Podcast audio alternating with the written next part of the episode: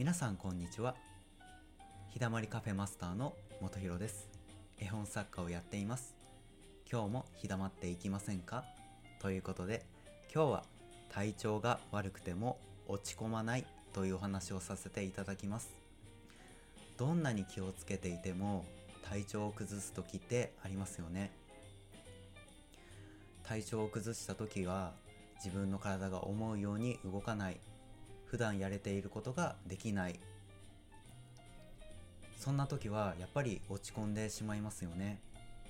こんなに大変な時になんで風邪ひくんだろうだとか体調を崩してしまうんだろうとか自分を責めてしまって落ち込んでしまう方もいらっしゃると思います。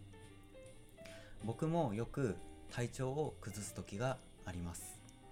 そんな時は自分のやりたいことができない。作業したいのに辛くて布団から出れないっていうことがあって落ち込んでしまう時があるんですよね。けれど落ち込む必要はないんです。最初にも言った通り人は必ず体調を崩すことがあります。どんなに気をつけていても体調は崩れる時があります。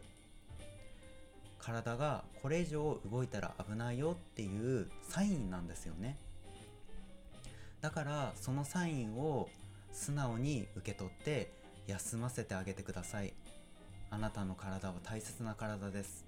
なのであなたの体を休ませてあげてください。その時に落ち込む必要はないんです。今は体を休める時っていう風に思って思いっきり寝てください。あるいは病院に行って治療を受けてください。仕事が忙しくてなかなか休めないよっていう方もいるとは思います。けれど無理をすれば必ず限界が来ます。人は肉体がある限り必ず限界が来るんです。その一歩手前で体調が悪くなる体を壊してしまう、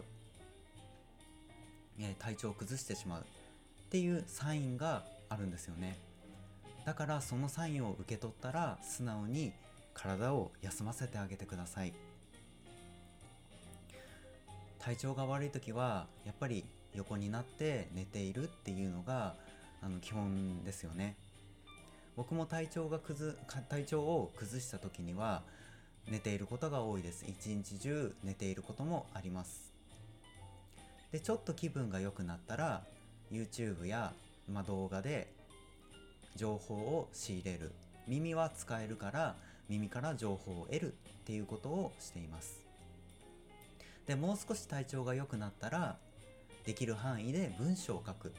その時にできることをやるっていうことをします。いつもだったらできることが普段できることが体調が悪いことによってできないっていうことはありますよね。だからそのできる範囲内でやるっていうことが大切です。だから落ち込まないで今できることをやってみてください。今できることが寝ることだったら寝てください。そうやって体の声を聞いて自分の体を休ませてあげるっていうことはとっても大切なんですよね。3回目になりますが必ず体調は崩れます。そういう時が来ます。その時には本当に体を大切にしてあげてください。体の声を聞いてあげてください。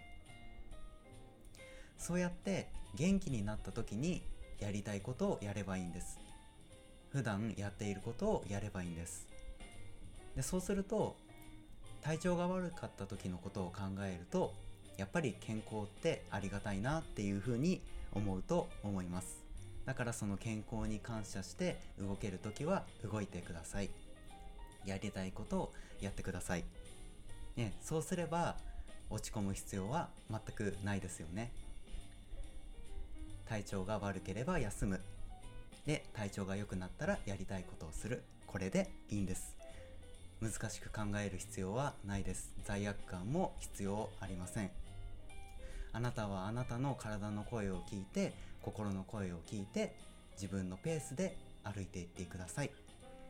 決して無理はしないでください。今日は体調が悪くても落ち込まないというお話をさせていただきました。バイバーイ。